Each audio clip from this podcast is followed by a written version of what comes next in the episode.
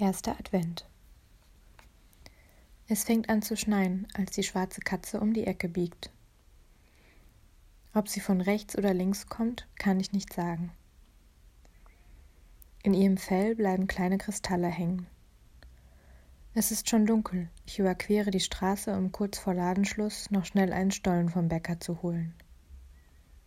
Morgen ist der erste Advent und ich will, dass wir es uns schön gemütlich machen zum Frühstück. Den Adventskranz habe ich schon vor einer Woche gekauft. Er wartet geduldig auf dem Küchentisch. Du warst so nervös, als wir unsere Möbel in den gleichen Transporter luden und du das letzte Mal deine knarzenden Treppen hinter dich liest. Ich habe dir einen Schubs gegeben und dann gab es kein Zurück mehr. Ich habe dich nie gezwungen, aber ich habe dir gesagt, stell dich nicht so an. Ich will dich nicht heiraten, versprochen. Jetzt haben wir es so schön. Mit dem blauen kleinen Sofa, auf das ich nachts manchmal flüchte. Ich habe dich von Möbeln überzeugt und gesagt, vertrau mir. Du weißt nicht, wie man es sich gemütlich macht.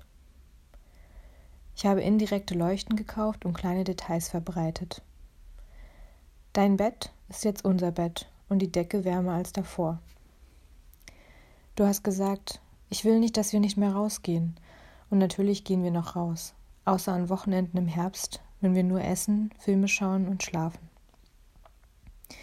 Dann sage ich zum Spaß, du solltest wirklich mal wieder rausgehen, Hübscher. Dann lachst du und ich weiß, du bist glücklich.